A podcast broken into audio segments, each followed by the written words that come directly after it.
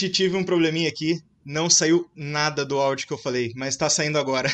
Peço perdão a todos. É, bom, vou apresentar de novo para vocês. Eu sou Samuel, membro do Cineclube de Jacareí. É, estamos aqui para mais uma live. Peço perdão por esse probleminha técnico que, que tivemos. É, estou aqui com o Ulisses Arthur. É, pedindo para vocês, então, é, compartilhar, curtir a live, é, escrever no chat, fica à vontade. É, vai ter uma pessoa responsável aí para interagir com vocês no chat. E é, podem fazer perguntas também, que ao final é, a gente vai estar tá respondendo. É, a produção, é, a equipe da produção por trás da, da live está de olho aí no chat para selecionar as perguntas para a gente poder estar tá respondendo no final. É, lembrando que ao final da live, num período de 24 horas. A live estará disponível em formato de podcast no Spotify e no Castbox para aqueles que quiserem ouvir. Bom, vamos lá de novo então. Boa tarde a todos. Ulisses, desculpa essa, esse probleminha técnico. Por favor, se apresente para nós. Boa tarde. Primeiramente, obrigado pelo convite. Assim, fico muito feliz em poder compartilhar um pouco do meu processo, um pouco do meu trabalho. E acredito muito também nessa ideia do Cineclube, né, como espaço de compartilhamento. Então, muito obrigado por me convidarem. Eu sou Ulisses Arthur, sou alagoano, vivo e trabalho em Alagoas, mas eu sou formado em cinema pela Universidade Federal do Recôncavo da Bahia, UFRB, na cidade de Cachoeira. E me formei mais ou menos em 2017 e desde então tenho desenvolvido meus trabalhos de curta-metragem, tenho três curtas-metragens realizados e com circulação por, por festivais. E estou agora no processo de desenvolvimento do meu primeiro longa-metragem, chamado Não Estamos Sonhando, com a expectativa para filmar ano que vem. Mas, paralelo a isso, também trabalho, de modo geral, em ações de, de difusão do cinema, né? oficinas de formação, é, e sempre voltado para um público jovem e de contextos periféricos, em sua maioria. Maravilha! Bom, é, após essa introdução inicial, né, é, eu queria pedir para é, você falar um pouco, é, no caso, o que foi que deu o start para você nessa, nessa carreira de, de cinema, né? É, qual foi a, a motivação, aquele estalo que falou assim, não, é isso que eu quero fazer na, na minha vida profissionalmente? Olha, eu acho que teve uma, uma coisa que foi muito crucial para mim, foi ter feito teatro na escola, né? No meu ensino médio, eu, enfim, acabei fazendo, participando de algumas peças de teatro. E chegou um momento que eu é, ganhei uma bolsa e eu pude começar, a, enfim, comecei a ir para os espetáculos teatrais da cidade, em Maceió, comecei a, a frequentar os, os, movimentos de teatro e surgiu também uma vaga de roteirista para peças de teatro lá na, na, escola que estudo, né? Então eu comecei a escrever peças de teatro ainda no meu ensino médio. E foi nessa época também que eu descobri o cinema. Então foi tudo um pouco junto, é, muito orgânico ao mesmo tempo, mas foi a partir do momento que eu me tornei roteirista que eu sabia que eu, enfim, queria ir um pouco para esse lado de poder contar histórias, né? Eu gosto muito, assim, gosto muito dessa ideia de, contar histórias. Então, foi a partir daí que eu comecei a despertar para o cinema em si, a partir do momento que eu comecei a escrever. Bacana. É, e no caso, é, você falou da. É, no, no seu caso, que foi, que foi na escola, né? É, alguma coisa te chamou mais atenção é, nessa, nessas peças da escola que você teve contato, que, não sei, talvez tenha falado assim, não, olha só essa, nossa, isso é incrível. Você, consegue lembrar de alguma coisa assim? Olha, eu acho que tem uma coisa que é muito forte, que é uma coisa que, que, eu, que eu acho que começou aí e até hoje em dia eu continuo, é esse diálogo com o público, né? Que é tipo, porque a gente faz filme, assim, eu, eu adoro dizer que eu faço filme para me aproximar das pessoas. Por exemplo, assim, cada filme que eu faço é um universo que eu me aproximo, né? Por exemplo, o meu curta mais novo se passa na escola. Faz 10 anos que eu saí da escola, então, de algum modo, é, é sempre aproximações que a gente faz. Então, eu lembro nas peças que a gente fazia na escola, era incrível ver a reação e a recepção da plateia, né? Então, ia um, além de ser um super termômetro, além de ter aquela questão, talvez, de ego mesmo do, do artista, que a gente gosta de, de, enfim, de reconhecido, de ser aplaudido, mas acho que tem a questão de, de levantar diálogos também, né? Eu lembro que, assim, quando acabava uma peça, quando acabava uma apresentação, tinha um burburinho muito forte, né? Tinha muita, é, tinha muita conversa de corredor, tinha debate, tinha... É bom também como uma obra artística, ela, ela chacoalha, né? A, chacoalha o, o imaginário de um lugar, o imaginário de um espaço. Então, assim, o que o que é mais forte para mim, que eu gosto muito, é acompanhar a recepção, né? É você fazer um, um produto artístico para chegar em um objetivo social, né? Para chegar em algum lugar. Então, é um pouco é um pouco disso. Assim, me interessa muito fazer para poder atingir alguma coisa, né? Para poder atingir um pensamento, para poder atingir uma ideia e para poder movimentar um, um contexto. É, é, eu vou, vou ser bem sincero para você. Eu estou fazendo teatro Estou é, no curso profissionalizante agora, né, para me formar ator. E, cara, a recepção do público é algo que mexe realmente com a gente. Tem essa. Eu, é, pode ser que nem se falou, né, um pouco do ego do artista, de querer ser reconhecido, mas a, a recepção do público, a maneira como o público vê a peça e tudo mais, é sempre é, muito reconfortante, talvez, é, a gente conseguir atingir o público com, com as nossas atividades, né, com a nossa profissão. É, ao longo do tempo, tem, tem coisas que vão ficando mais fortes também. Por exemplo, é, hoje em dia eu assisto filme, assistindo o filme, mas também prestando atenção na reação do público atrás, né, o filme dos outros também. Então é muito massa ver onde o filme ele fisga o espectador, onde as pessoas suspiram, onde as pessoas riem, qual é o tipo de riso das pessoas, se é um riso enfim, teve, tem muitos tipos de riso, tem desde o riso mais jocoso até o riso mais leve. Então é muito, é muito massa você ter um termômetro das pessoas, assim, que eu acho que no teatro é mais imediato e mais forte, talvez pela própria interação. Mas, por exemplo, sempre que eu faço um curta, às vezes eu, te, eu tenho uma coisa engraçada que eu não acho engraçado, mas eu descobri pela plateia que é engraçado, assim. Aí aquilo já me acende uma luz para o próximo trabalho. Então é massa você é reconhecer o público como termômetro. Acho que essa é uma parte muito forte que, que eu acho que tanto o teatro quanto o cinema compartilham, né? Desse termômetro da plateia. Esse termômetro, é, que nem você falou, esse termômetro é extremamente importante, né? Para para prosseguir com outras produções, é, quem sabe é, mexer em alguma coisa aqui e ali para poder estar tá, tá desenvolvendo esse trabalho. Né? Essa, o, o termômetro do público é algo extremamente essencial, eu acho que para qualquer tipo de produção. Sim, completamente. É, vamos lá. No seu caso, é, você atua primordialmente é, no set como diretor, mas também atua no roteiro dos filmes. Entre o processo de escrita e realização, muita coisa muda? Olha, muda. Muda muito. É... Eu vou dizer assim, eu, eu, enfim, gosto muito dos meus processos e reconheço todos eles.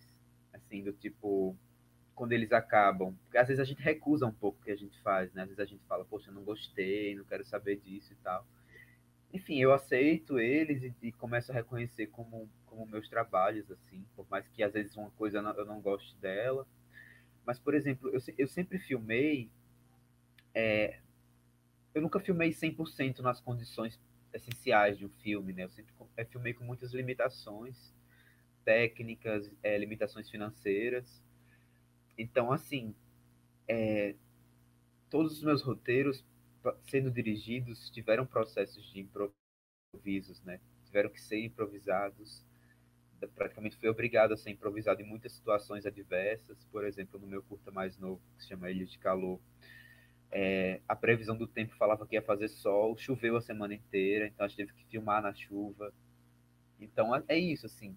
É, eu que escrevo meus próprios, meus próprios roteiros, mas eles são muito improvisados, assim. É, eles, quando eles chegam no set, sempre tem abertura para se improvisar e eu adoro, assim, sabe? Tem, eu acho que o improviso também se abre um campo de criação, né? É, acho que por mais que o roteiro seja bem consolidado, tem que, é, uma, é uma expertise do diretor se abrir um pouco para os sinais que a própria que o próprio dia de filmagem dá, né? Então eu é, acho que tem muita diferença, mas enfim, acho que deu muito tudo muito certo no final, apesar do, das limitações, acho que a gente conseguiu ir além delas e, e usá-las de forma que potencializasse a narrativa. Bacana. É, e você falou, né, que tem essa questão é, de improvisar muito, né, de acordo com talvez o, o, o clima do dia que você está gravando, ou às vezes até é, a própria produção que você tem em volta. É, mas assim, no seu caso, você prefere um olhar mais estruturado do roteiro ou um processo um pouco mais livre? Olha, é, eu não reclamo tanto de, desse processo, assim, Reformular. Como é que eu posso falar isso? É, eu trabalho muito nos meus roteiros, assim, eles demoram muito para ser filmados. E trabalhar muito no roteiro, é, entender quais são os limites do roteiro. É, às vezes eu faço um tratamento que é muito mais é, dramático, um tratamento muito mais cômico. Eu acho que é muito importante você saber os limites do seu roteiro. E como eu trabalho durante longo tempo nos meus roteiros, eu acho que esse trabalho, esse investir um tempo na dramaturgia me dá me dá possibilidades durante a filmagem. Então, quando eu chego na filmagem, por eu saber muito, por eu conhecer muito o meu roteiro, por eu conhecer muito as intenções de cada cena, por eu conhecer muito as histórias que eu quero trabalhar, eu acho que isso me dá uma, uma precisão na hora do improviso, sabe? O improviso ele não nasce à toa, e ele não nasce muito do zero, assim, ele nasce muito ancorado num roteiro que, que até então é um roteiro, eu acredito que ele é um roteiro assim, eu como diretor sei que ele está firme dentro da minha ideia, sabe? Então, tem uma, quem fala isso é o Carlos Rachembar, né? Ele fala que perguntaram para ele porque ele improvisa muito, ele fala, ah, eu improviso muito, mas o meu roteiro é de ferro. Eu acho assim, eu ainda não cheguei no, no naipe roteiro de ferro, mas eu acho assim, eu sei muito do que eu estou contando, né? Eu tenho muita propriedade, tanto de pesquisa, quanto de, vou dizer assim, vida pregressa dos personagens, é, atmosfera e ambientes que eu quero criar. Então, a partir do momento que eu tenho um texto forte na minha imaginação, eu acho que isso é muito mais fácil na hora de criar, sabe? Então, é, é um pouco disso, assim. Eu acho que o roteiro tem que estar bem consolidado na, na tua cabeça, para que no set você consiga é, improvisar, improvisar de uma maneira com que só te fortaleça, né? Porque tem, tem improvisos que de fato enfraquecem muito a narrativa. Certo. E, e pensando nisso tudo, como você desenvolve é, a relação entre essas etapas de criação? Olha, é, eu, sou eu sou bastante vagaroso no processo de escrita do roteiro. É, mas assim, ele vai nascendo. Eu não sei nem explicar. Repete a pergunta, por favor, só para ela ganhar mais. é, como você desenvolve a relação entre essas etapas de criação, né? Essas duas etapas de criação, o roteiro, né, escrito certinho, e, o, e essa parte de, de improvisar no roteiro. Como é que, que você desenvolve essa relação entre os dois? Olha, eu escrevo depois acho que entre essas duas partes da do roteiro para ir para a direção eu acho que tem uma etapa muito legal que é a etapa da preparação de elenco né? Eu gosto muito os filmes que eu faço assim percebendo no que eu fiz até agora tem uma característica muito forte assim nas coisas que eu faço que eu acho que é um pouco da crueza do, dos sentimentos e a crueza das atuações e a crueza das relações assim acho que os filmes que eu fiz até agora são muito sobre é, relações de personagens que estão em contextos, às vezes, um pouco porque eles estão muito desconfortáveis na vida que eles estão vivendo e eles precisam de algum modo dar uma devolução para essa vida. Então, assim, para mim foi crucial conhecer as pessoas, assim, sabe? É dar, dar corpo aos atores e, e atri, dar corpo aos personagens que eu escrevi. Então, foi muito é, é impressionante quando você escreve o roteiro Tá escutando algum ruído? É, acho que deu uma, uma, uma, travadinha no seu áudio. Tá, dá para me ouvir agora? Deu, deu, agora dá. É, eu acho que é muito bom, assim, quando a gente dá corpo aos nossos personagens, né? Então, por exemplo, sempre que eu vou encontrar esses é, atores e atrizes e que a gente começa a fazer a primeira leitura, é, eu consigo ver o roteiro de outro jeito, assim. Então, me parece que eu gosto muito de, desse momento em que o roteiro encontra é, encontra um corpo para ser encenado, né?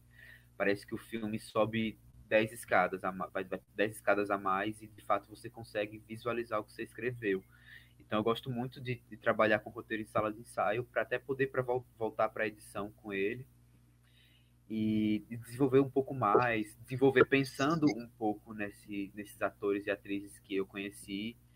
Então eu acredito assim, para mim é, é, super crucial esse encontro com, com, com o elenco para poder aplicar um pouco das ideias que você tem na cabeça, né? Para poder aplicar um pouco do que ver o que dá certo, o que não dá, tem fala que não combina com determinado ator, determinada atriz. Então é muito massa entender como esse, como esse roteiro pode se potencializar e ganhar vida a partir dessa, dessa outra pessoa que também, enfim, vai ser, também vai ser uma autora, tanto quanto você, porque ela vai, vai dar um tom e uma particularidade essencial para o seu personagem. E é isso, né? Mas eu acho que tem uma coisa, tanto da pessoa que é roteirista e, e diretor, que é de fato ir sentindo, né? Até onde e sentindo o que é que estão fazendo com o seu roteiro, né? Por exemplo, cada pessoa da equipe, para além dos atores, para além do elenco, cada pessoa da equipe traz o trabalho dela para aquele seu roteiro, né? Então é, é muito massa você, como diretor, ter uma visão da unidade, né? A unidade do, do processo e, e ver como todas as ideias, todas essas peças, elas podem fortalecer sua narrativa. Oh, é, no caso, uh, além da sua formação, você também já participou de encontros, festivais, labs. É, você acredita que eles são tendências contemporâneas? Olha, a parte legal dos laboratórios, que eu acho que é, enfim, essencial. Enfim, eu acho que tem dois fatores importantes participar do laboratório. O primeiro é a visibilidade do projeto, né? Tem um projeto que ainda está em gestação, um projeto que está desenvolvendo muitas vezes só, né? A prática do roteiro é muito solitária, né? Você e o texto ali, dias e horas e, e madrugadas e tal. Um processo que você vai conversando com um monte de gente que nem existe, um monte de personagens que nem existe ali, um processo bem imaginativo e solitário, então é muito massa poder dar visibilidade ao seu processo, né? Então, você vai para um laboratório, então, tem pessoas prestando atenção no seu projeto, de algum modo, isso conta muito para o currículo do filme, para o currículo até para captar dinheiro. Então, é muito massa você estar tá em laboratório para conseguir parcerias, para conseguir incentivo. Mas eu acho que é muito massa estar em laboratório para entender como a sua, a sua narrativa, né? Por exemplo, eu faço filmes aqui em Alagoas, aqui no Nordeste, então eu sei que às vezes tem coisas muito específicas da gente que é muito massa ver como um, um mentor, um tutor de São Paulo vai ler e vai interpretar isso, assim, e vai nos questionar sobre isso. Então, para mim, no laboratório, a troca é crucial, né? Você vai ter a opinião de pessoas que estão fora do seu círculo de amizade, né? Porque muitas vezes, assim, quem lê os meus roteiros, primeiramente, são os meus amigos e são os meus parceiros, companheiros de trabalho, pessoas que já trabalham comigo. Então é muito massa quando chega sobre o olhar de outra pessoa, né? Quando outra pessoa dá, dá sua opinião, é, aponta as forças e fraquezas, aponta os vícios que a sua, sua história traz. E também os outros, rote os outros roteiristas, né? O laboratório geralmente é um grupo de roteiristas que está lá presente. Então, é muito bom também ver o projeto do outro, né? É muito bom ver como, a, como o outro constrói, como o outro apresenta, como o outro vende faz, torna seu projeto encantador. Então, é, os, os laboratórios são cruciais por esses dois aspectos. É, e quais são as principais lições que você traz desses espaços, né? É, assim, existe alguma mais além dessa, dessa que, dessas que você já, já citou? Vamos lá. Eu participei de acho que uns três ou quatro laboratórios. Deixa eu pensar um pouco. Fica à vontade. As duas principais são essas que eu falei. Olha, eu acho que a, a, a as principais lições que eu tô, tenho aprendido, tá, eu acho que talvez eu acho que a lição essencial, que é a gente tem muito, por exemplo, a gente tem muito medo de a gente tem muito medo de se expor, né? Assim, é, de se expor, de expor o nosso texto, assim, às vezes eu, por exemplo, tem, é, tem laboratórios que pedem um mood board. Eu nunca necessariamente vi um mood board, assim, nunca tinha folheado o mood board de ninguém, na internet achei um material explicando o que era um mood board. Só que, por exemplo, eu não estava com confiança no mood board que eu estava fazendo. Então, a partir do momento que eu, eu criei um mood board falei, ah, vou fazer um mood board do meu jeito e vamos ver no que dá, no que dá. E deu super certo o mood board que eu escrevi. É...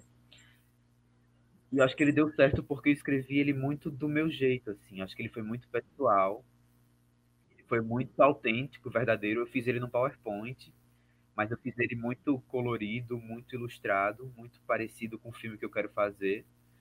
Então, acho que uma dica para conseguir ingressar nos laboratórios e para conseguir assim, um êxito nos laboratórios é fazer um, um, um processo verdadeiro com você, assim, né? É defender o projeto como se só você pudesse contar aquela história, só você pudesse é, realizar essas imagens, mas ao mesmo tempo assim um projeto que fosse um material que te represente, né? um material que pareça com você, que não seja você querendo fazer um filme parecido com um realizador X, que é bem sucedido, que é bem avaliado.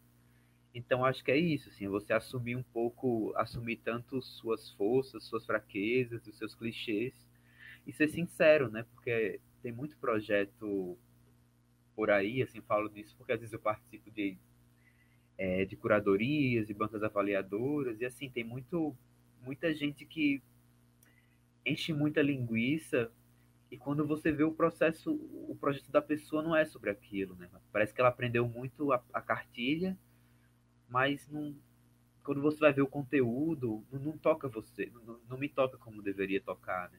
Então eu acho que procurar um pouco a sinceridade e a verdade do, do projeto é crucial nesses, nesses, processos seletivos e laboratórios. É, e no caso da, da parte mais da, da direção de arte, é, como, é, como é que você vê isso dentro, do, dentro do, do, das suas produções e como é que você trabalha isso dentro das suas produções? Olha, eu sou eu no processo de direção eu me sinto super envolvido assim né? Tanto que eu acho que nos meus curtas é, os objetos são muito narrativos também né? Todos os objetos têm é, penso que eles podem é, carregar símbolos que fortaleçam o meu roteiro. Então acho que eu sou super presente assim tem tem objeto e proposição que eu mesmo já levo assim que eu já achei e já quero adicionar é, no roteiro acho que tem um diálogo muito legal, assim, até agora as minhas duas ficções eu trabalhei com o Lucas Cardoso, é o mesmo diretor de arte, trabalhado junto, e de fato é muito orgânico, é, como eu falei anteriormente, tem coisas que eu levo, tem coisas que é ele que propõe, é, a gente trabalha muito pensando assim, eu sempre parto do lugar, né, tipo, a, a, a locação tem que ser definida para a gente poder ver o resto, então, por exemplo, adoro ficar horas e horas, dias e dias é, estudando a locação, estudando como é que a luz do sol bate, como é a luz do sol pela manhã, a luz do sol pela tarde, como é a luz do sol à noite, se, tem, se a luz do poste entra ou não, onde são os canais de luz. Então, é uma coisa interessante, a foto também é muito junta, assim, a gente faz tudo muito junto. A iluminação também é muito narrativa. Eu acho que tudo é narrativo, assim, sabe? Eu acho que essa é uma das vantagens de ser roteirista também, é que você consegue aproveitar da, fo da força de cada locação e de cada objeto para contar a história. Então, eu acho que tem um mergulho muito grande de, de material com que o, as locações têm a oferecer. De textura também, de o, o que é que já tem, existe na locação que a gente pode reaproveitar. E a partir disso a gente vai criando, mas é sempre uma, uma questão de ir montando, né? Assim, um trabalho de, de escultor. Você vai colocando peças e tirando peças e vai é, polindo e vai dando mais camadas. e vai sempre trabalhando com um, vou dizer assim, a gente faz um acervo também de objetos que podem ir sendo adicionados ou retirados. Então é isso, assim, é muito, é muito no feeling que a gente vai fazendo. Mas, mas eu sempre tenho uma proposta, né? Eu sempre faço um plano de direção antes de todo filme. E nesse plano de direção eu boto mais ou menos o que eu espero de, de cada setor. Então, por exemplo, eu boto mais ou menos a luz, que eu, a, a fotografia que eu espero, então, boto a iluminação, os movimentos de câmera, cito filmes de referência, é, falo da, é, um pouco da, da arte, falo um pouco das cores que eu espero, um pouco da temperatura que eu espero, das sensações que eu quero de cada cena. Falo que é crucial para mim. Então, por exemplo, se eu vou ter uma cena que ela é super alegórica e super colorida, então já dou indicativo, ó, essa cena eu pensei com desse jeito, com essa luz tal, eu acho que pode ter um abajur dessa cor. Então, assim, eu sou muito propositivo e mas é tudo muito conversado mesmo, assim, é tudo muito pensado junto com a equipe. Eu acho que eu tenho uma equipe que ela é muito muito generosa em seu processo, a gente faz tudo muito junto. Bacana. E na parte do som, a, a, o som e a montagem, é, vamos dizer assim, o som durante né, a produção e a montagem final, assim, como é que é essa, essa preocupação é, durante a produção? Olha, o som eu gosto muito, assim, já, já tive uma época que eu, que eu trabalhei como sound designer, assim, foi uma carreira super curta, porque, enfim, me dediquei à direção. Mas eu gosto muito, assim, é, de trabalhar as camadas sonoras de uma perspectiva de compreender os ruídos de cada cena, né? Então eu é, acho que os meus o som já começa do roteiro, né? Os roteiros que eu escrevi até agora são bastante sonoros. Eles têm muitas indicações de som. É, de todo modo, todos os filmes que eu trabalhei, é, que eu fiz até agora, são muito musicais. Todos, de, todos eles têm trilha. Por exemplo, é, a primeira ficção que eu dirigi, que se chama As Melhores Noites de Veroni, ela é uma cantora de bar. Então tem um som de teclado, que é um, um som que foi usado durante a cena. É, o Ilhas de Calor, que é meu curta mais recente, que inclusive ele vai estar agora dia 26 disponível no Kinofórum. É, ele tem uma questão com, a, é, com o rap, com a, com a, trilha do rap, a música permeia e ao mesmo tempo tem, tem muito a utilização do fora de campo, né?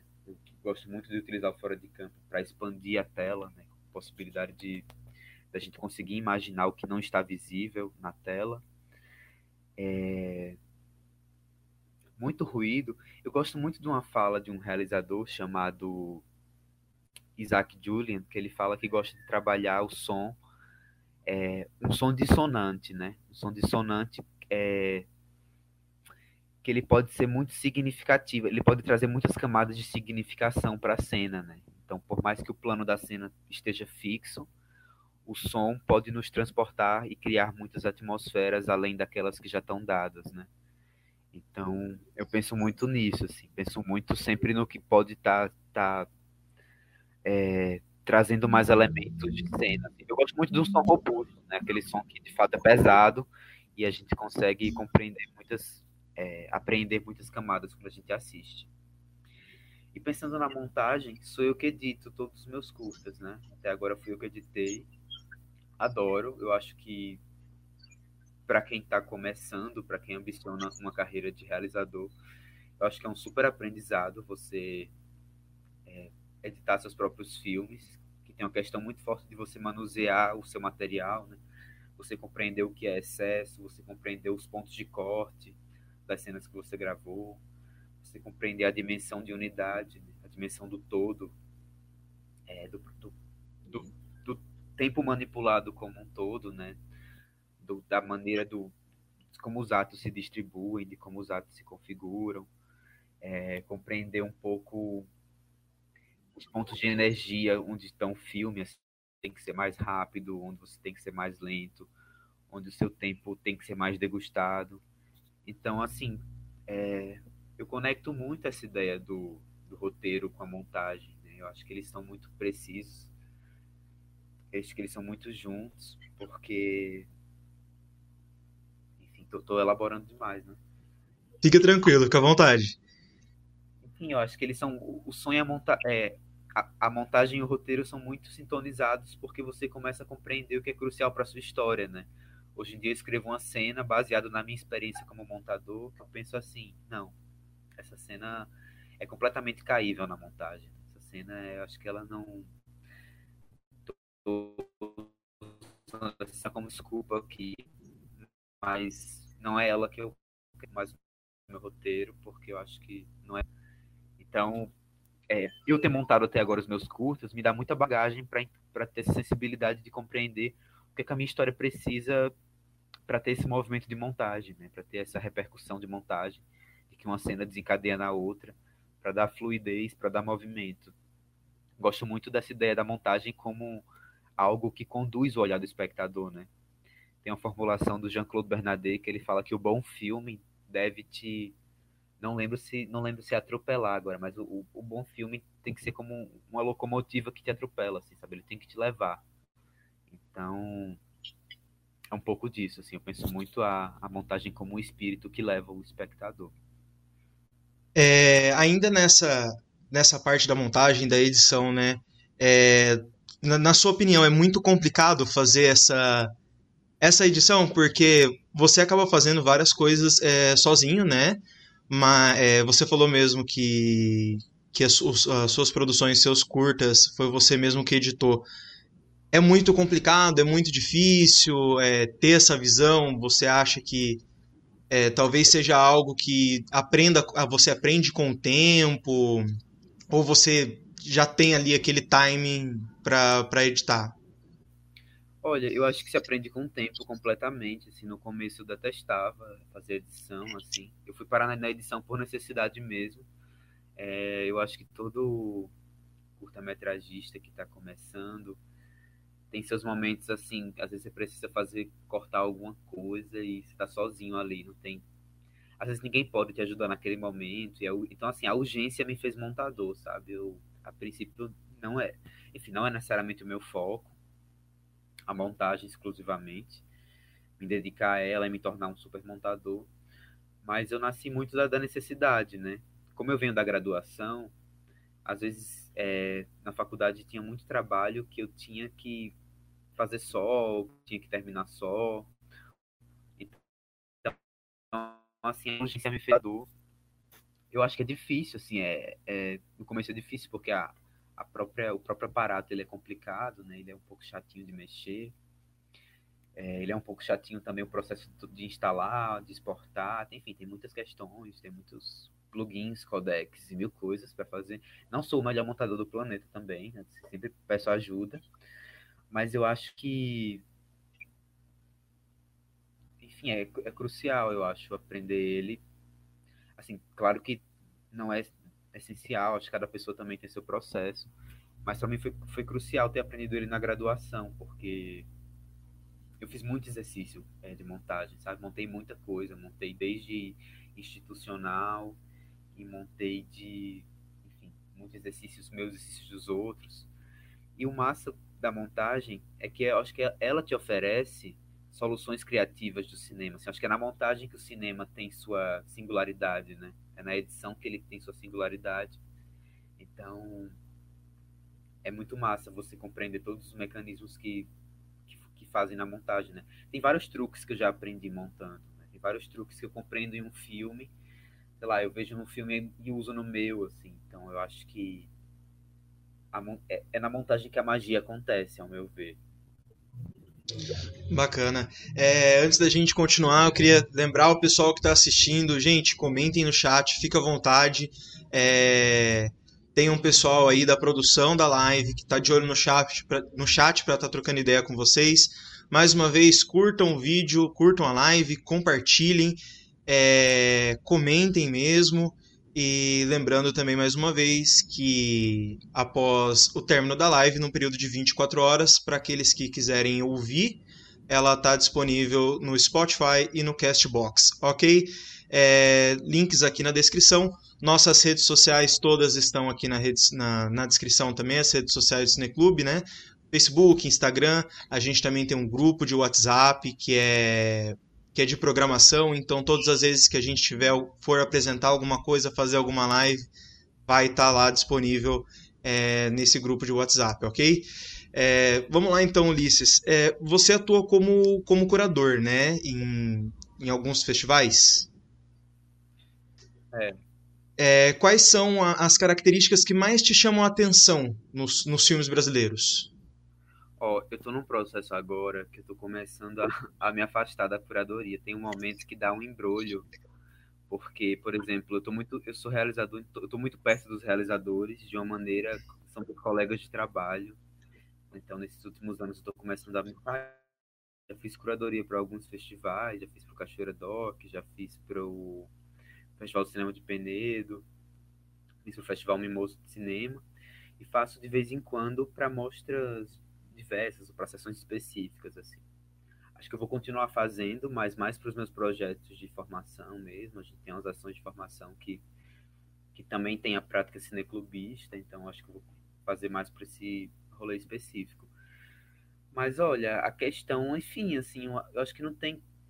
Enfim, acho que cada festival tem seu perfil curatorial, né? Cada festival tem seu tem sua identidade, que eu acho que sei lá, quando você faz uma curadoria para um festival, você já pensa logo assim, o que, é que esse festival está propondo como um todo, né? O que esse festival está pensando como um, um, arranjo geral, né? Qual é o conceito? Assim, por exemplo, o Cachoeira Doc, que é um festival, inclusive, que é um festival da Universidade é, Federal do Recôncavo, lá de Cachoeira, é um festival que tem uma, uma ênfase muito forte em filmes políticos e militantes, assim. Então, a gente está fazendo curadoria já com a sensibilidade nesses filmes é, com a densidade política mais acentuada. É, o Festival de Penedo, por exemplo, que é daqui de Alagoas, ele tem uma, uma característica um pouco mais panorâmica. Então, assim, é, é buscar um pouco é, a diversidade a, a, contemporânea a contexto nacional. Mas, ó, eu acho que é aquela coisa, assim, acho que quando a gente está diante de um bom filme, que eu sei que esse, essa ideia de bom ela é completamente questionável, mas eu acho, assim, é um filme eu sempre fico buscando, assim, essa, essa ideia que eu já falei um pouco antes, assim, né? Um pouco o que é sincero, assim, sabe? Eu até sou muito. Tento não necessariamente associar muito essa ideia de bom ou mal, porque muita gente às vezes julga um filme ser bom. Eu vou pedir só, só um minutinho, Ulisses. É, é, que deu. Acho que deu um. Vai dar uma queda aqui, que deu um, um aviso de queda aqui. É. Beleza, agora beleza, ele voltou. É, vou pedir só para você voltar um pouquinho na sua fala para poder falar, porque ele deu uma, uma, uma travada, tá? É, o pessoal que está assistindo aí, eu peço desculpa, a internet deu uma oscilada aqui, então, mas a gente já, já restabeleceu. Massa. Não, o que eu estava dizendo é que eu acho que, como curador, acho que os curadores sempre estão buscando, acho que as, uma voz sincera, né, dos realizadores, assim, um filme que que seja verdadeiro com, com a proposta que, com que está na tela, né? Um filme que, tem, que tenha comprometimento com o que se está na tela.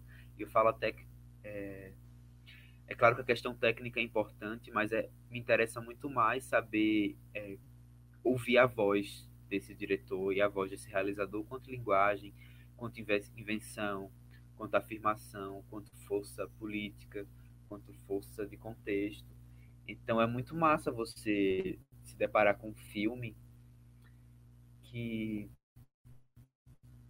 sei assim um filme que tenha eu não sei explicar porque é, é, tudo muito subjetivo mas um filme que ele toque você pelo que ele é sabe? Não pelas referências que ele está tentando dialogar não pelos conceitos. Tem muito filme é, sempre quando eu estou dando oficina e eu pergunto para alguém algum participante assim falar ah, por que você fez essa opção e esse participante ele fala, ah, não, porque das 20 justificativas, que as 20 justificativas são conceitos, eu falo, a gente não assiste conceito, né? A gente assiste um, um bom filme, uma boa história, uma boa premissa é, materializada visualmente e sonoramente interessante.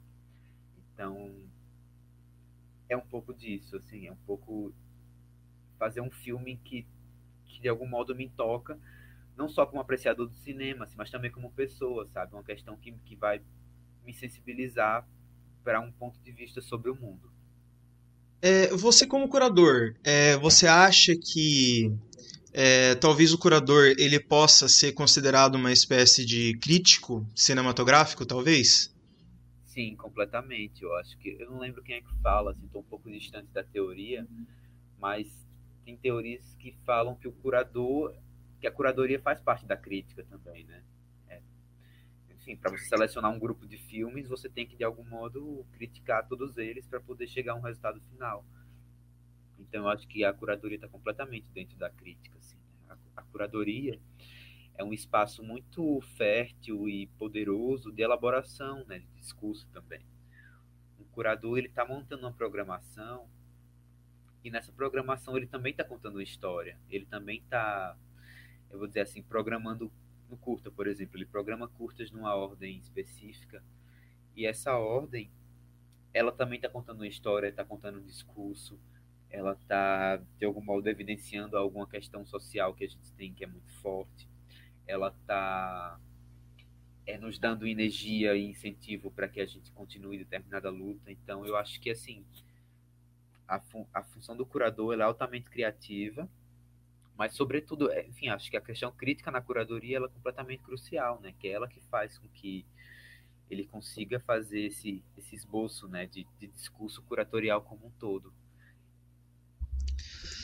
É, e Bom, é, vamos lá. É, existem muitas diferenças, é, muitas diferenças regionais nos temas dos filmes ou na estética, né? na, na parte de tema ou da, da estética. Existe muita diferença regional é, nessa, nessa sua experiência e você consegue, você viu alguma coisa assim? Olha, eu acho que, assim, tem, acho que com certeza tem, assim, acho que é muito eu não saberia explicar, porque acho que essa é uma questão muito complexa, né? Assim, acho que também cada hora chegam novos filmes e não sei se eu estou 100% a par de tudo que está acontecendo. Eu acho que existe, mas eu não saberia te dizer agora o que é. Eu, só uma coisa que eu posso falar, assim, fala um pouco como realizador, um pouco como curador, mas eu acho que ainda, eu acho que ainda tem muitas, muitas barreiras na recepção de filmes do Norte e Nordeste, assim. Eu acho que ainda ainda há limitações na maneira de olhar, sabe? Eu acho que o olhar ainda porque às vezes se aplica o mesmo olhar para todos os filmes, né? Assim, acho que se espera a mesma coisa de todos os filmes. Quando cada filme a gente tem que se colocar um pouco, vou dizer assim, é, ajustar o olhar para o grau zero para poder compreender o que é que esse filme te propõe, né? Eu acho que acho que muitas vezes eu sinto falta de eu sei que é uma questão recorrente, uma questão que é super pontuada, mas eu acho que ainda os filmes nordestinos e do norte, principalmente, eu, eu mesmo que procuro, conheço pouquíssimas produções do norte, né? Então eu acho que ainda existe muita desigualdade, mas eu, eu tenho a impressão que ainda é, é a maneira de olhar, sabe? A maneira como as pessoas olham para os filmes do Nordeste e do Norte que ainda não é a maneira correta. Acho que não, é, não tem uma dedicação correta. Eu não sei dizer o que, é, o que não é correto, assim, mas eu acho que ainda, ainda tem uma, um abismo e uma desigualdade que ainda é muito alta, né? Porque eu acho que muitas vezes os nossos filmes são avaliados numa régua, que é uma régua que foi criada em outro contexto, em outro rolê, assim, sabe? É, no, no, caso, é, você fala do, do, do, cinema aí na parte das produções e na parte do Nordeste. É, o Alto da Compadecida, é, você considera nessa nessa nessa mesma categoria, assim, para você? Bom, não sei, né? Foi, foi só uma, uma questão que me surgiu aqui na mente. Porque o Alto da Compadecida, ele tem muito essa questão, né? De mostrar o povo nordestino e tudo mais. Então, eu não saberia explicar, porque, por exemplo, é, eu acho que ele tá até. Esse filme é um filme que tá muito, vou dizer assim, distante numa perspectiva. Eu não lembro de é, mas eu acho que ele está um pouco distante de uma perspectiva é, da história do cinema brasileiro, né? Eu sei que a gente tem cenas contemporâneas que são muito fortes, assim, por exemplo, a do cinema pernambucano, que, que tá, é super bem consolidada. Mas, por exemplo, tem muitos o Nordeste tem, acho que são nove estados. Estou esquecendo quantos estados tem agora, perdoa. Mas assim, eu acho que tem muitas cenas e muitos cinemas nascendo, né? E principalmente assim, tem muitos, muitas cidades do interior do Nordeste fazendo. Então, assim, como é que a gente. O que eu fico pensando é como é que a gente pensa a circulação desses filmes, né? Como é que a gente pensa, como é que eles chegam. E uma coisa que eu adoro ver, que eu sempre vejo nos festivais quando eu vou, é eu procuro os filmes nordestinos que estão lá e eu tento ver, por exemplo, sessões de curtas, são cinco curtas na sessão. Eu tento ver onde é que está o filme nordestino, sabe? Se ele começa, se ele está no meio, se ele está no fim. Porque até um pouco a ordem que os filmes são é, colocados, elas falam muito né, sobre a maneira como esses filmes são recebidos. Assim. Então, é pensar um pouco a que, a que lugar estão destinados esses filmes. Enfim, essa questão muito complexa, assim. Eu não estou necessariamente debruçado sobre ela de maneira como pesquisa, assim, eu tenho muito mais me reportado como realizador mesmo, assim, sabe? Tenho muito mais sentido um pouco aplicado no meu filme, um pouco no filme dos meus companheiros de, de região, assim. Mas eu acho que tá, as coisas estão acontecendo, assim, sabe? Mas é porque a gente tem muita demanda histórica, né? A gente tem demanda histórica por filmes é, de mulheres, filmes de realizadores LGBTQI+, filmes de realizadores negros. Então, assim, me parece que ainda não se houve uma sensibilização completa como deveria, assim. Sempre, vamos supor. Acho que hoje em dia a gente tem muito. As grades estão muito bem preenchidas de realizadores negros. Assim. Acho, que, acho que tem uma atenção muito maior. Mas, por exemplo, eu ainda acho que não tem essa questão regional. Assim. Acho que a questão regional ainda é uma lacuna para mim. E acho que ainda precisa ser melhor apreendida. Acho que são muitas interseccionalidades e muita demanda e muita, enfim, muitas lacunas para preencher, né? Então, acho que é um caminho ainda longo a ter seguido, mas só o fato de ter atenção a isso já já chama muita atenção, sabe? É, ainda, ainda puxando um pouco nesse assunto, o cinema é, mais contemporâneo, ele está ele tá discutindo bastante a, a representatividade negra, LGBT, é, das mulheres, indígena, etc. Você é, parece que você, inclusive, é, participa de alguns movimentos, né? Como, como você mesmo já, é, já comentou até um, um pouco nas suas outras falas. É, como você vê essa, essa relação?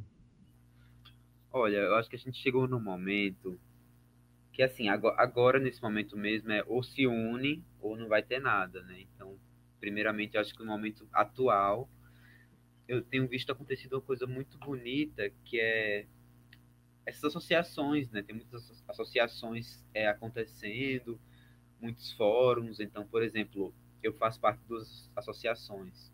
Uma é a APAN, que é a Associação dos Profissionais de Audiovisual Negro, que ela tem sido importantíssima é, para os realizadores negros brasileiros, que, por exemplo, essa associação tem muitos GTs, né, tem, tem os grupos de trabalho, que vão em busca de, de ações efetivas que, que trabalhem na inserção dos profissionais negros no cinema. Então, por exemplo, eles têm parcerias com eventos e com festivais e conseguem, por exemplo, é, gratuidade em inscrições, conseguem é, vagas em workshops, consegue dizer assim, consegue uma inserção de modo mais é, direto e uma representação de modo mais efetivo, que se dá a partir do momento que esses profissionais estão todos juntos, né? que eles deliberam todos juntos, que eles articulam juntos, e que tem muitas linhas de frente, né? ninguém está trabalhando só. Então, acho que a ideia dessas associações é esse encontro para somar força. E eu faço parte também do Fórum Setorial do Audiovisual Alagoano, que é daqui de Alagoas. É um grupo é, de realizadores, produtores, é, atores, atrizes, diretores de arte, enfim, todo mundo do cinema se une nesse grupo. E é nesse grupo que a gente se encontra e a gente elabora manifesto e a gente elabora, é, marca reunião com, nosso, com as nossas lideranças políticas. É nesse grupo que a gente consegue, de algum modo, dialogar para que algumas ações sejam efetivas. Por exemplo, em 2000 e 2018, a gente conseguiu levar uma sessão de filmes alagoanos para o Festival do Dia, numa sessão especial. Então, a gente conseguiu levar um pouco do nosso lugar para um festival importante, para ter visibilidade, para ter, de algum modo, para os filmes circularem. A gente, por exemplo, esse ano tiveram quatro filmes de Alagoas no Festival do Tiradentes. Então, esse grupo, o Fórum, elaborou um catálogo sobre esses quatro filmes, um catálogo exclusivo do cinema de Alagoas para o Festival do Tiradentes. Então, me parece que a ideia de. Me parece que hoje em dia, essa ideia de associação e de coletivos e grupos, ela tem se tornado muito forte para que a gente consiga mais êxito, né? consiga mais visibilidade, consiga fazer com que as nossas questões sejam mais sejam ouvidas com mais força. Então, que eu acho que essas, essas associações elas se distribuem para todos esses grupos de minorias políticas, né? É, no caso, essa, ainda nessa, nessa questão de, de minorias, né, isso passa é, pela equipe, pelas funções no set e, e, é, e também é, discute essas questões narrativas, né, de visibilidade. É, isso é uma questão do seu, do seu processo, dos seus processos seletivos? Você tem, é, leva todas essas questões em, em consideração? Ah, com certeza, né? A, a nossa equipe nossas minhas equipes geralmente elas costumam ser muito diversas assim. Primeiramente eu surgi de surgi não. Surgi é muito assim, eu, eu vim de uma universidade, que é o FRB, que é a universidade, eu sou da quinta turma do curso de cinema de lá, né? E é uma universidade que ela foi criada justamente para atender a população do recôncavo baiano, que é a população majoritariamente negra. Então, assim, o curso que eu vim é um curso extremamente politizado, e que sensibiliza a gente muito nessa, nessa, nesse sentido, sabe? Na, na diversidade, um pouco na, na equidade racial e de gênero. Então, até agora as minhas equipes têm sido muito diversas, é, de modo geral. Assim. As fotógrafas dos meus cursos até agora são mulheres. Engraçado que até as, acho que as equipes que eu, que eu pude trabalhar agora são até tem até uma inversão assim, as funções que são masculinas estão com as mulheres, historicamente masculinas estão com as mulheres e as femininas com os homens, então, mas acho que a gente tem super, tô super atento a isso sempre, tanto em, em todos os lugares, tanto para montar uma equipe, quanto para montar uma sessão, quanto para nas questões de roteiro, por exemplo, assim, sempre me, me preocupa como cada personagem está colocado, né? Como, como as questões dele aparecem, que vai naquela questão do tipo personagens precisam ter uma subjetividade, né? Precisam ter uma, uma profundidade maior. Eles não podem ser rasteiros. Então, é, penso muito a diversidade em, em, todos os campos de atuação, né? É, no caso, assim, é, é pensando assim em, grandes produções, né? É, olhando para esse para esse ponto onde a gente é, entra nessa parte de minorias políticas, né? Que nem você falou, é, na parte de produções grandes, você vê que ainda, ainda há uma, uma defasagem, talvez, nesse ponto? Ou, ou hoje já nem tanto, antigamente era mais, não sei. Na, mas, assim, na, na, sua opinião, assim, em cima disso? Olha, me parece, assim, tá rolando uma sensibilização, né? Tá todo mundo muito preocupado em diversificar suas equipes por muitos motivos. Acho que tem gente que realmente se importa, mas eu acho que tem gente que só está querendo ali cumprir a sua tabela para ficar bem na foto mesmo. Mas eu acho, eu acho assim, é, a gente chegou num lugar que me parece assim, eu acho que a gente está tá bem melhor, eu acho que está tá evoluindo, acho que tem se buscado muito profissionais, é, muita diversidade nas equipes, mas eu acho também que chegamos num lugar que todo mundo já compreendeu que uma equipe diversa não é só necessariamente para sair na foto e para, enfim, dizer que a, a produção é uma produção amiga da diversidade. Eu acho que é um lugar que os saberes de outras pessoas que não são daquele grupo, de realizadores, enfim, de, de, de pessoas negras, mulheres, LGBTQI+, é, elas estão presentes na equipe também para construir, né? Também para de algum modo dar sua opinião e de algum modo construir junto, né? Porque, por exemplo, você vê filmes problemáticos, filmes que são problemáticos na sua que tem questões problemáticas de personagens e que se comprometem de algum jeito, são filmes que não tiveram pessoas é, profissionais na sua concepção, né? Profissionais opinando e podendo é dialogar criticamente sobre esse processo. Então, me parece que também tem um protagonismo dessas pessoas, como também é, vozes importantes dentro dos processos, né? Vozes que fazem com que a, é, os processos fiquem mais fortes, e mais sólidos e mais, vou dizer assim, mais abrangentes e mais abertos. E... Não sei como explicar, mas eu acho que a gente chegou num momento que não é puramente é, uma cota, né? como as pessoas querem fazer, querem acham que é ou querem fazer achar que é, mas é é uma voz ali dentro opinando ativamente sobre esse projeto e pensando sobre esse projeto. Né? Maravilha. É, o seu projeto atual, Não Estamos Sonhando, é, ele vai ser o seu primeiro é, longa-metragem, né? E ele foi selecionado para o pro BR Lab, é, ganhou prêmios na incubadora Paradiso 2020 e desenvolvimento Vitrine Filmes.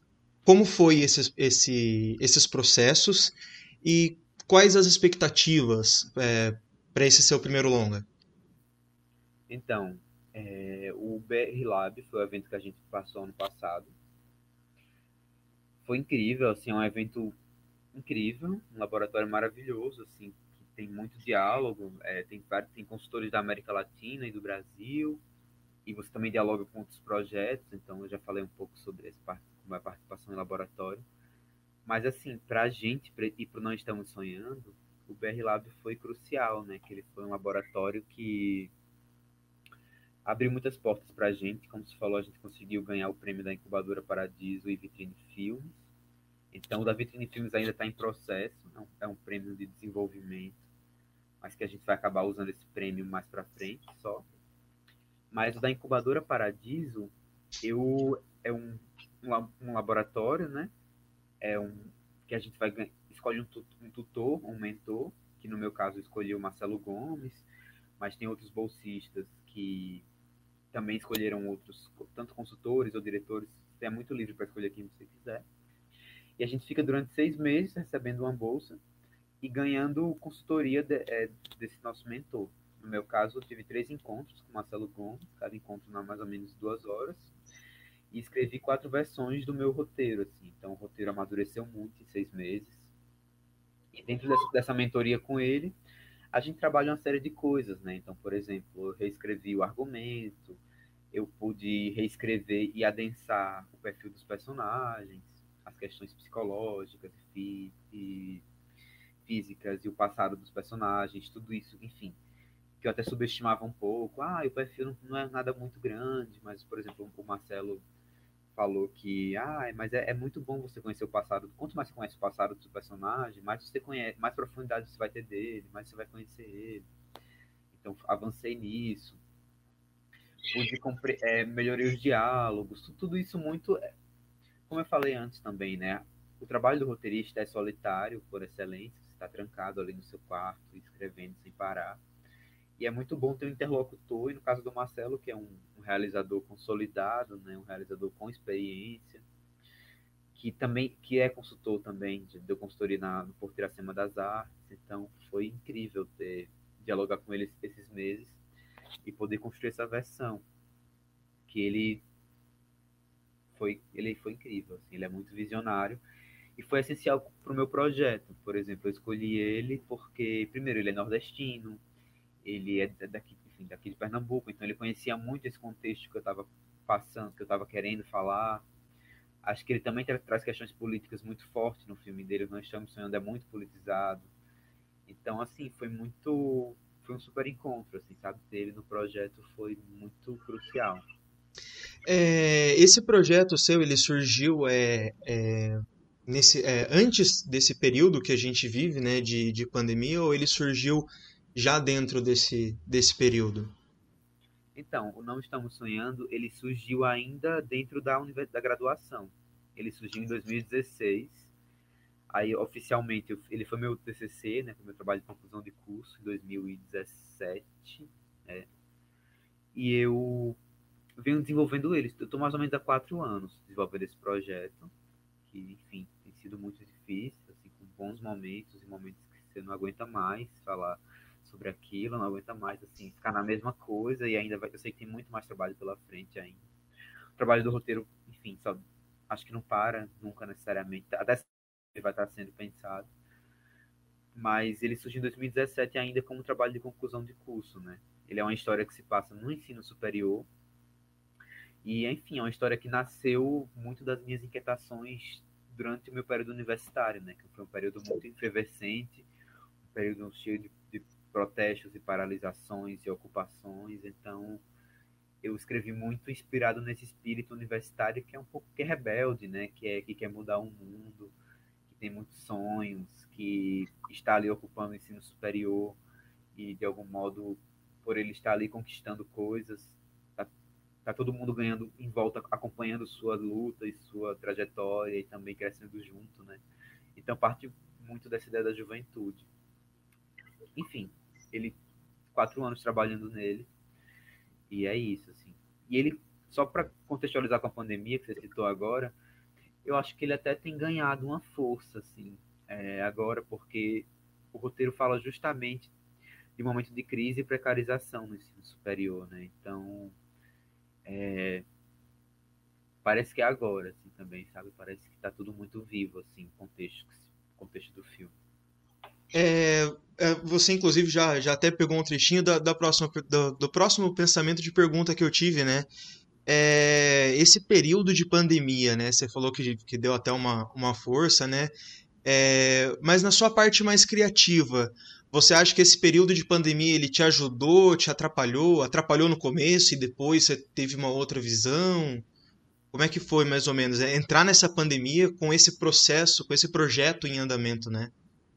Olha, de algum modo, é, quando, quando começou esse rolê da pandemia todo aí, eu tava já na incubadora, né? Então, assim, eu precisava me trancar mesmo para escrever o roteiro.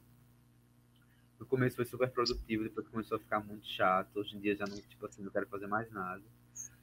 Tem, assim, já vi o filme que tinha que ter visto ali, eu tinha que ter lido, assim, tô realmente querendo, sei lá, viver outras coisas. Mas, assim, tem uma coisa que eu falo muito pros meus amigos, assim, de, de algum modo, a gente que está trabalhando uma ideia, tá trabalhando criativamente, está um pouco protegido nessa pandemia, né? É bom também estar tá nessa tá em casa, por mais que às vezes seja muito difícil se concentrar, seja muito desestimulante, que às vezes olhar o mundo lá fora e olhar o Facebook, olhar o Instagram seja muito triste por causa das notícias. Acho que quem tem uma ideia na cabeça nesse momento, de algum modo está protegido, né? A gente, nos nossos sonhos, na nossa imaginação, a gente se, eu me mantive, acho que eu me mantive muito saudável enquanto eu criava, assim, sabe? Desenvolvi esse projeto, de algum modo, a quarentena, assim, eu não parei as coisas, assim, a gente que trabalha, de modo geral, com processos criativos, não, não para 100%, né? Sempre tem alguma coisa para escrever. Então, assim, eu acho que eu consegui tocar. É claro que a gente sempre quer mais, né? Eu queria ter feito muito mais, mas é, eu acho que deu certo até agora, assim. Deu super certo. É, e nesse caso específico da, da incubadora Paradiso, é, como foi o, o, trabalho com Marcelo Gomes? Né, ele, ele dirigiu O Homem das Multidões, Cinema, Aspirinas e Urubus, um filme que eu assisti também que é muito bom, é, é um excelente filme, é, e, e, foi um dos roteiristas de Madame Satã. É, como é que foi esse, esse trabalho com ele? Então, foram três consultorias com ele, três encontros de consultorias, em cada encontro ele lia um tratamento do roteiro, né? Então, assim, foi ótimo. Eu adorei, como eu te falei antes, ele super, enfim, foi caiu com uma luva pro projeto, assim, sabe? A gente, a nossa interlocução foi muito boa. Ele, enfim, assim, para além da gente conversar sobre o roteiro, para além dele opinar sobre o roteiro e as impressões que ele tinha, é, é muito bom porque os, os, papos eles se expandiam, né? A gente falava sobre o roteiro e sobre as questões de mundo que envolviam o roteiro e voltavam. Foram conversas muito filosóficas assim. Teve coisas que eu gostei muito do trabalho com ele, por exemplo, ele tem uma coisa muito forte com o personagem, né? Assim, ele tem uma coisa muito forte de tipo, ah, amadurece esse teu personagem vai fundo nele, eu acho que ainda não consigo ver ele. A questão de construir personagens que sejam pluridimensionais, né, que a gente consiga ele dizia muito que eu estava tentando sacralizar o meu protagonista. Ah, você acha ele é muito bonzinho, mas a gente tem um pouco de é, contradição nele, falta ver um pouco mais de fraqueza nele. Então, eu acredito que, enfim, assim, foi muito bom nessa perspectiva de personagem. Mas tive muitos exercícios também. Inclusive, assim, eu posso sugerir para quem está assistindo e para vocês. Eu fiz uma live com ele dentro da incubadora Paradiso, dentro do projeto Paradiso, e a live está no site do, do projeto Paradiso. que é chama Meu Primeiro Longa, e é uma live sobre cinema Pinas e Urubus, e assim, essa live é uma aula de cinema, né? Ele arrasa falando e tá, tem muitas coisas legais lá. Achei uma coisa que eu fiz que foi muito boa, ele, ele sempre indica você se relacionar o seu, o seu projeto com algum filme que seja um filme primo do seu projeto. Né? Qual filme que você acha que é mais perto do seu? Qual filme é referência para você? E você analisar esse filme. Então, por exemplo, dediquei um tempo analisando um filme que eu considerava um filme próximo do meu, analisar, enfim, os, os personagens, analisar as cenas, analisar um pouco os pontos de virada, analisar um pouco a apresentação dos personagens, caracterização, os diálogos. Então, assim, houveram alguns exercícios que, que eu acabei fazendo junto com ele para poder amadurecer. Mas, de modo geral, é isso. Assim, eu, eu acho que a grande força da consultoria com ele foi poder conversar sobre o roteiro e poder filosofar sobre o roteiro, sabe? Ficar viajando, assim, ah, por que é isso? Por que a combinação desses personagens? Como é que ela se dá? Como é que isso pode se juntar com isso e ficar mais forte? Então, assim, foi muito mais na conversa que a magia aconteceu, sabe? Assim, foi muito mais é, no diálogo, vou dizer assim, íntimo, no sentido assim, acho que foi, foi na intimidade dos personagens mesmo, assim, sabe? Porque ele ama desse jeito, porque ele chora desse jeito, porque ele não recusa isso desse jeito, o que motiva ele a isso, indo na psique de cada coisa, como a, como a psicologia e o gesto, ela revela um pouco o lado social e político. Então, assim, foi muito para mim foi uma, uma, uma, honra ter conversado com um cara com tanta bagagem, né? Com tanta inspiração e aprendi muito com ele, assim, sabe? Quero um dia chegar, chegar nesse nível de elaboração e de pensamento. É... E, e, no caso, assim, é, tem alguma, alguma dica? É, antes de fazer a pergunta, inclusive, eu vou pedir para você é, enviar depois é, para mim o link dessa live para eu estar tá colocando ele aqui na descrição do, da nossa live no YouTube. É, para estar tá, tá disponibilizando, né? É, não só para a gente assistir também, mas para estar tá disponibilizando para quem está assistindo a gente agora ao vivo ou ah, futuramente, para estar tá vendo essa live de vocês também. E quais dicas que ele deu para você que você pode compartilhar com a gente? Assim que você fala assim, não, essa é uma dica que ele deu que eu posso compartilhar e que faz toda a diferença? Deixa eu pensar. Olha, eu acho que eu posso voltar para essa que eu falei, assim, do conheça seus personagens. Porque, assim, a partir do momento que você conhece seu personagem, a cena muda. Assim, um personagem que você tem é, o conhecimento completo dele, você conhece o ponto forte, o ponto alto, o ponto baixo, a fraqueza, ele até falou, ah, faz um mapa astral do seu personagem, faz um qual é o signo dele, qual é isso dele, qual é a hora que ele almoça, como é que ele senta. Então, assim, ele, ele insiste muito em personagem, sabe? E de fato, o personagem, de algum modo, é a alma do, da história, né? Criar, criar esse background do personagem, né? De onde ele é. veio, para onde ele vai, como ele é. Completamente. E assim, aí fundo, por exemplo, eu tinha, eu tinha uma lauda sobre o meu protagonista. Mas assim, ó, não era o bastante essa lauda, sabe? Assim, eu acabei criando, depois eu fiz cinco, depois eu fiz nove, depois eu fiz dez. Assim. Então tem uma biografia de dez páginas do meu, do meu protagonista, por exemplo. Então eu acho que é uma coisa que eu aprendi muito com ele é não ter medo de fundo. Pra, por exemplo, é, eu tenho um curta que eu falei, ah, eu, eu gosto mais do personagem X do que do personagem Y, porque eu acho que eu me dediquei pouco pro personagem Y. Mas ele fala, ah, é porque você não se dedicou pouco, você sabia pouco sobre ele. Então, talvez se você soubesse mais, ele estaria melhor, sabe? Então, é, quanto mais você souber, mais profundo fica o roteiro, né? Então, por exemplo, depois que eu descobri mais sobre o meu personagem, eu falei, ah, acho que essa ação aí não combina com ele. Agora que eu sei tudo sobre ele, isso aí não combina mais com ele. Ele não choraria agora. Ele choraria depois, na outra cena, mas agora ele não chora, sabe? Então eu acho que é um pouco disso, assim. É, insistir muito nos personagens, assim, saber quem eles são, né? Porque muitas vezes o filme. O filme fica ruim porque o personagem é muito plano. Muito plano, assim. O personagem não tem, não tem camadas, o personagem não tem as, os diálogos não têm camadas, né? os diálogos não têm profundidade. Então, acho que isso foi uma coisa muito forte que eu, que eu aprendi com ele, que os próximos são muito diferentes. Mas deixa eu pensar alguma outra coisa. É, ainda nessa, nessa, nessa linha, né? Você falou que escreveu é, um laudo, né? Depois você escreveu cinco, nove.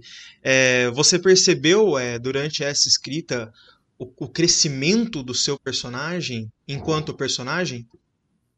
Completamente, completamente. Ele, ele era muito apático antes, assim.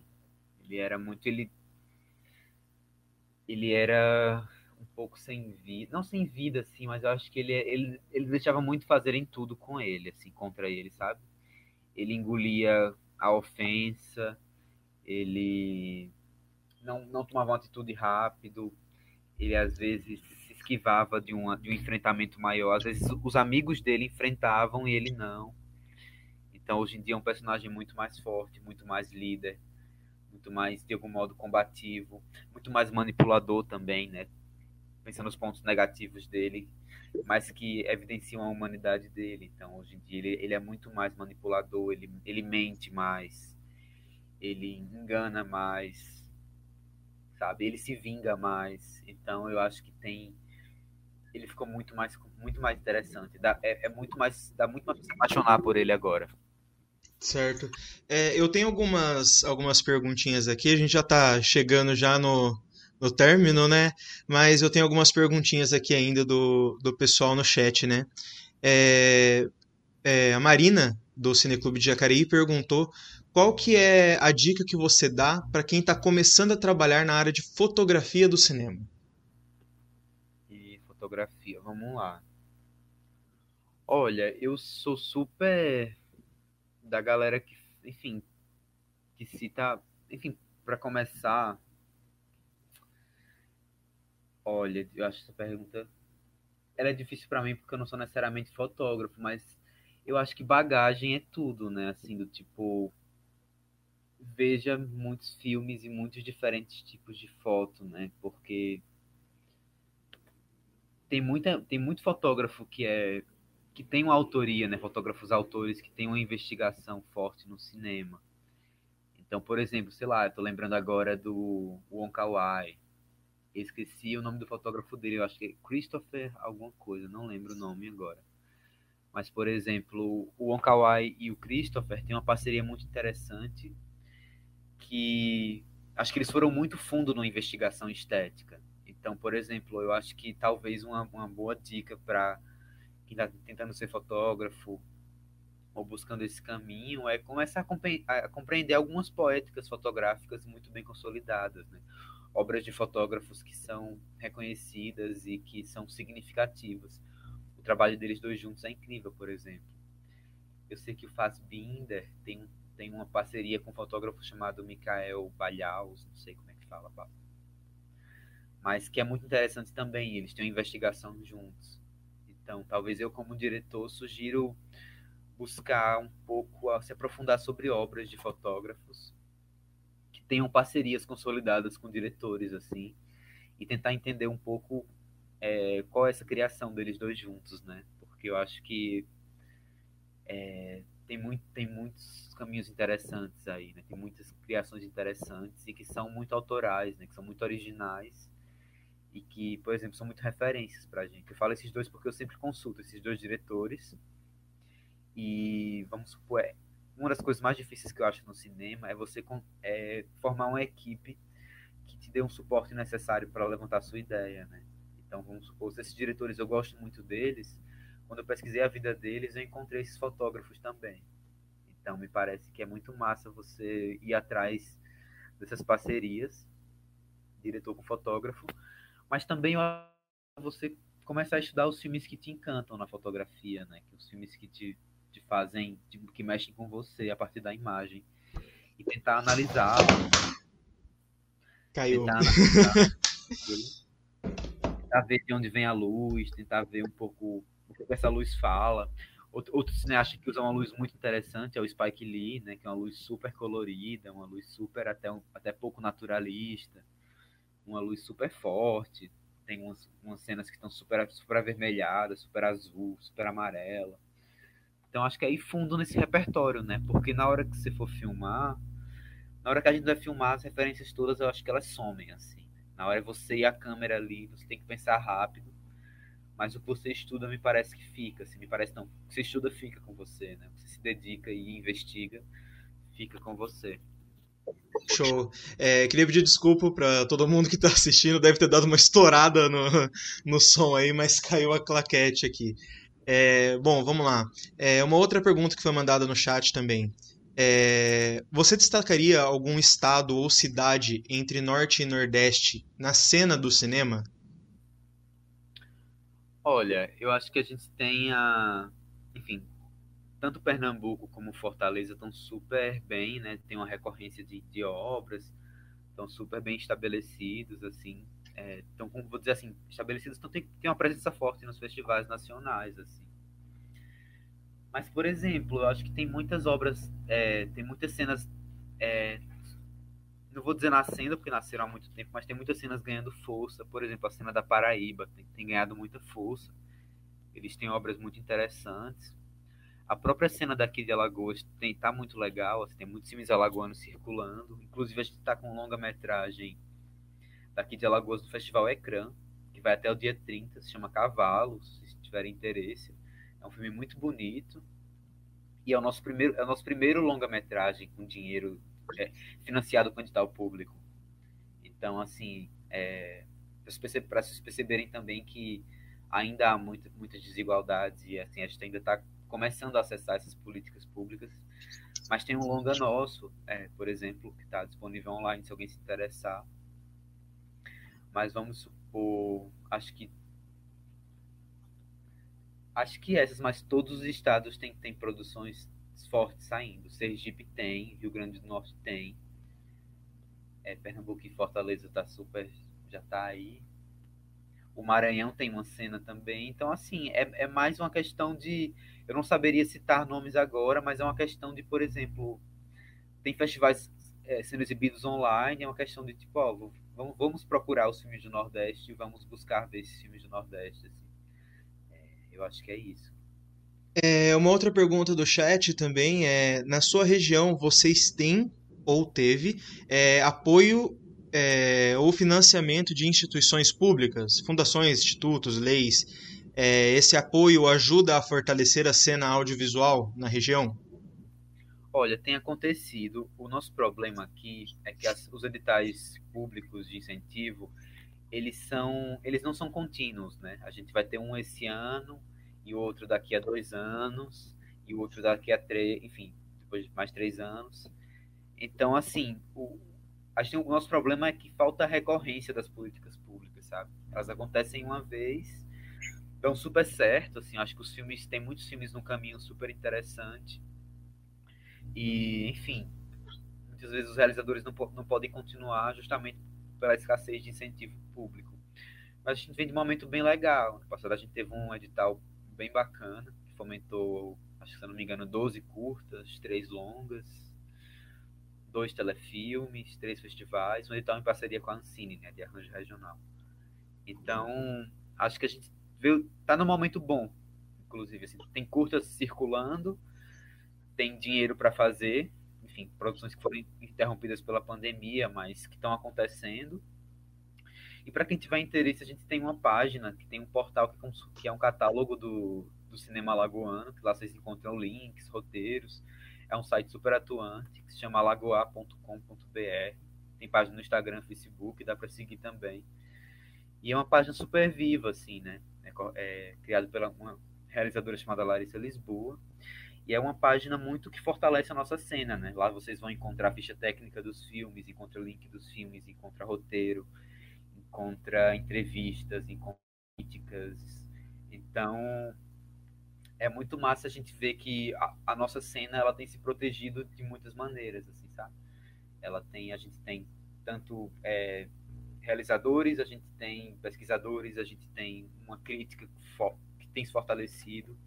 Então é muito massa ver esse conjunto e essa rede funcionando. Show. É... Uma outra pergunta do chat também. É, existe alguns clichês é, de roteiro no cinema.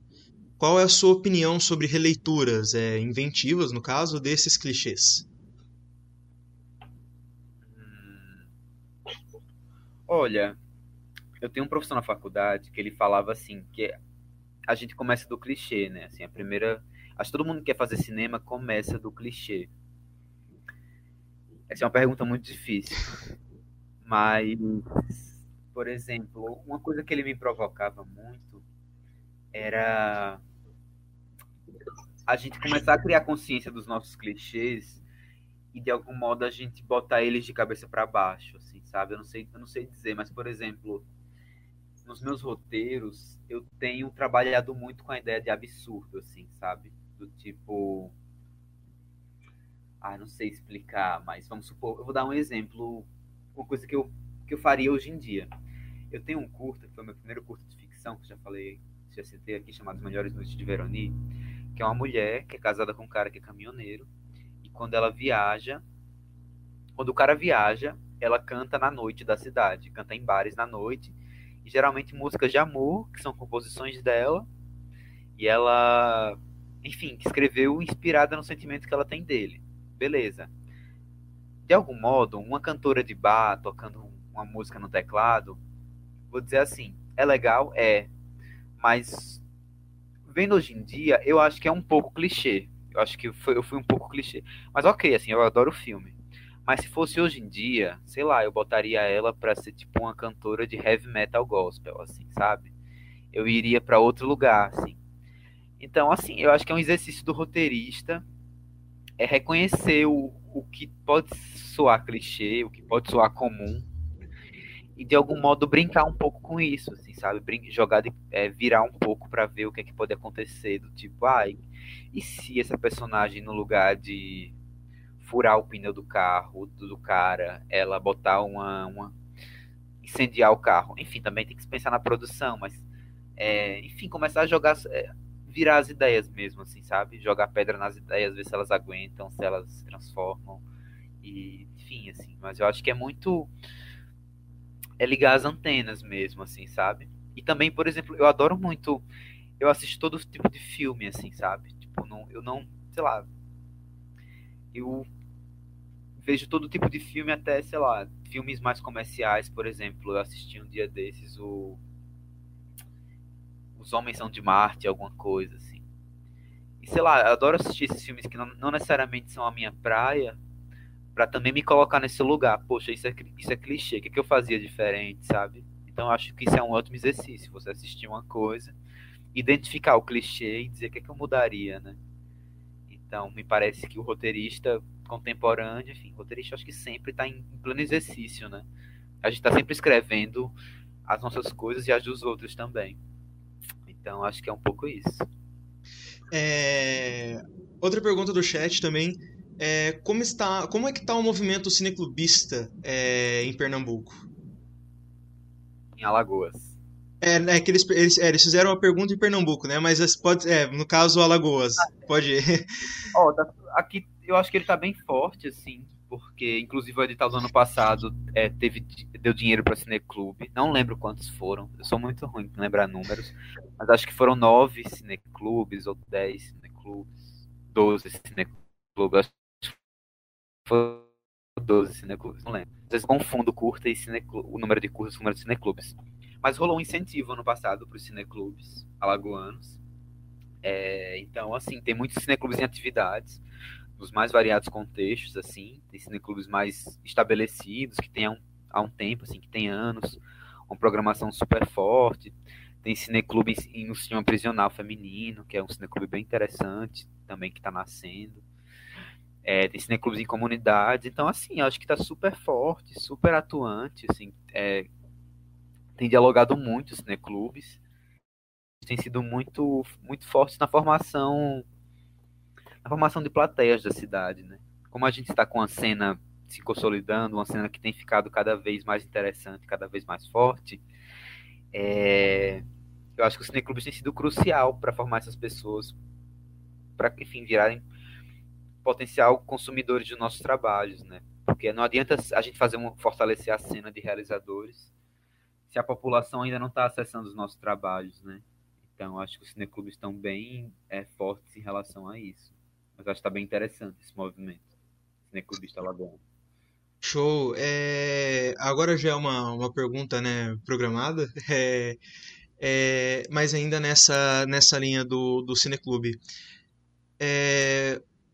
É, como você entende o cineclubismo?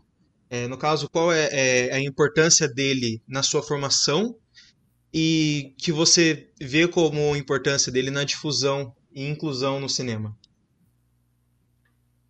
Olha, eu acho que o cineclube eu acho assim, eu super acredito no cinema como esse lugar, assim, para além do filme, é, de assistir o filme, como esse lugar de encontro, né? Como esse lugar que as pessoas vão juntas e assistem, assim. Mas para mim, o cineclube tem uma questão crucial que eu acho que também é, acho que citou mais, citou um pouco antes, que eu acho que é a questão da crítica, né? Acho que me parece que o cineclube a questão crucial do cineclube é promover o encontro para poder promover a crítica, né? Para poder gerar um debate. É, eu já participei de sessões de cineclube. Lá em Cachoeira a gente tem um cineclube, que é um cineclube, inclusive, muito. Enfim, é um cineclube reconhecido. Que é o Cineclube Mário Guzmão. Não sei se já ouviram falar. Que é um cineclube muito propositivo, assim, né? Eles, propos, propos, pro, eles produziam muitos blocos de mostras é, sei lá, teve a mostra Performance Negra, que é uma mostra focada em atores e atrizes negros. Teve a mostra Permanente de Resistências, que era a mostra que focava em filmes é, de algum modo que buscassem a resistência dos mais variados grupos. Então foi só de sessão de curtas, sessão, ou sessão de curtas ou um longa. Teve com, com mais variados temas, assim, lembro que teve educação, teve cinema indígena teve uma mostra chamada Rede Cinema Negra, que era a mostra de diretoras negras mulheres. Então, assim, eu acho que o Cineclube tem uma liberdade, uma liberdade assim maior até do que os festivais, por exemplo, de propor mostras, e propor, vou dizer assim, é, é, vou dizer assim, propor encontros de filmes e propor ações de itinerância. O Cineclube tem uma liberdade que é interessante, né? Que e tem a questão da, que, enfim, tem a questão da intimidade também. Eu acho que tem uma, uma coisa bonita no cineclube que é essa coisa de você poder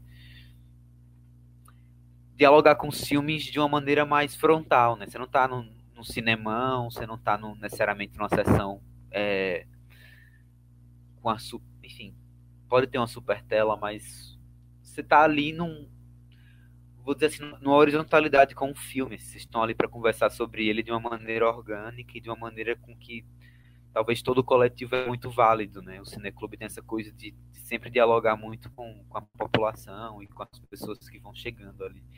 E parece que o Cineclube tem uma coisa muito forte de impacto num contexto, né? Cineclubes de bairro, cineclubes de, enfim, de, de universidade. Então é é um pouco assim que eu vejo. Embaralhei tudo, né?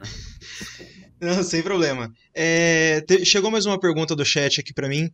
É, são é, os cineclubes eles são importantes meios de divulgação e democratização do cinema? Com certeza, eu acho que são cruciais. Em 2017, eu tenho um curta chamado Corpo Style Dance Machine, que ele ganhou um prêmio na Mostra do Filme Livre do Rio, e ele ganhou um prêmio de distribuição em cineclubes, que ele foi distribuído em 66 cineclubes de todo o Brasil. É, eu, assim, eu não sei necessariamente como aconteceu as sessões e tal, mas foi muito incrível isso, né? Um super espaço de circulação e visibilidade. E eu acho assim, o cineclube é um espaço muito parece que é muito afetivo, né? Assim, quem é quem, quem é cineclubista tem muito afeto pelos cineclubes, né? Tem muito carinho e, e certamente cineclube é um ponto de encontro também, né?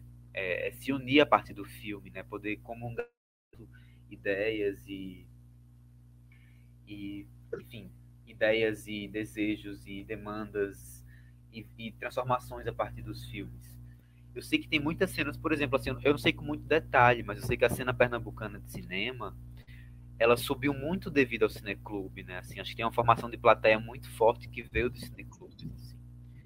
Então eu acho que eles são cruciais para a democratização, sabe? Por exemplo, eu sempre que eu dou uma oficina em alguma escola, em algum lugar, eu sempre instigo e estimulo a galera a, a pô, vamos, vamos deixar um cineclube feito aqui, vamos fazer, vamos, vamos propor, vamos, vamos incentivar. Porque justamente isso, muitas vezes os filmes parece que só dependem do cinema para existir, né? Mas qualquer pessoa pode ser uma exibidora, né? Qualquer pessoa pode exibir, pode montar um cineclube na sua garagem. Então, acho que a beleza do cineclube é dar o protagonismo para diversas pessoas, né? É um pouco dividir esse protagonismo. É, show. Ulisses, a gente está chegando aí no nosso, no nosso tempo. É, eu só queria é, pedir agora para você é, mais duas coisas. É, a primeira é indicar aí três filmes você olha assim, não, ó, esses filmes são excelentes experiências é, é para se ter assistindo eles. E talvez algum livro que possa ajudar o pessoal aí na empreitada deles, é, ou que sejam boas experiências de leitura. Olha, vamos lá, é sempre difícil citar filme, mas vou citar três, assim, que eu vou citar o que vem de, o que vem de cabeça que eu gosto muito, assim. Olha, um, um que eu acho assim incrível é tudo sobre minha mãe do Almodóvar, assim. O Almodóvar é um cara que eu, eu comecei a fazer cinema por causa dele. Então, eu adoro as coisas que ele faz, mas tudo, sobre minha mãe para mim é uma super obra-prima dele. Deixa eu ver qual mais eu falo. Olha, não sei se todo mundo já viu, mas o Céu do Sueli, do Karim Ainus, para mim é sensacional, também referência meus filmes favoritos da vida. Deixa eu pensar mais um outro, mais um outro filme. Olha, esse filme eu tava pesquisando ele esses dias, eu assisti há muito tempo. Adoro esse filme, chama Caramelo, de uma diretora libanesa chamada Nadine Labak, que é um filme muito bonito, assim, é um melodrama muito bonito, que se passa num salão de beleza onde a depilação do salão de beleza é a base de caramelo, é depilação com açúcar, mas esse salão de beleza é onde acontece, onde várias mulheres se encontram e cada uma tem um problema diferente que elas juntas conseguem resolver. Assim. É um filme muito bonito. Os três, por sinal, são filmes protagonizados por mulheres e acho que os três são melodramas na real. E enfim, acho que são filmes muito inspiradores. Eu acho que nesse momento da da quarentena, acho que são filmes muito emocionantes para se assistir, sabe? Eu tenho procurado muitos filmes emocionantes para ver. Muito melodrama, muito filme, muita comédia também. Tenho procurado filmes que eu consiga fluir, sabe? Tô fugindo um pouco dos filmes muito cabeçudos no momento. Tá certo. É, só uh, antes, antes de você dar, dar a dica do livro, vou pedir para você também depois é, mandar por escrito para mim é, os nomes para eu poder colocar na descrição, tanto tá. do, dos filmes quanto dos livros, para estar tá disponível para o pessoal na descrição também. Beleza. E livro. Olha, tem um livro muito interessante que eu acho que dá para achar ele em PDF, em formato de tese, que se chama A Construção do Poético no Roteiro. É de uma roteirista e pesquisadora chamada Ana Johan eu acho que dá para achar na, na é, em forma de mestrado, mas é muito interessante que ela pensa um pouco a ideia da função da repetição e dos signos como função poética, né, como significantes dentro da dentro do filme. Eu não estou sabendo explicar direito, eu li faz muito tempo, mas é, é, é fácil de achar na internet. Posso mandar para você o link, mas acho que é uma, é uma pesquisa muito interessante e é muito gostoso de ler, assim. Eu lembro que ela analisa o filme do Valdiscos e ela analisa o filme Amor, do Haneck, do Valdir Souza da Ana Milaete. Né? Mas é um roteiro muito legal, assim, que dá muita ideia de você pensar um pouco os simbolismos e objetos dentro do seu roteiro. Maravilha. Ulisses, eu vou. Outra coisa que eu tenho para pedir para você é assim que eu finalizar a live, você ficar mais um pouquinho, só para a gente dar uns toques finais. Tá. É... Mas, gente, é isso. Obrigado mais uma vez por estarem com a gente aí na, nessa live do, do Cineclube Jacareí.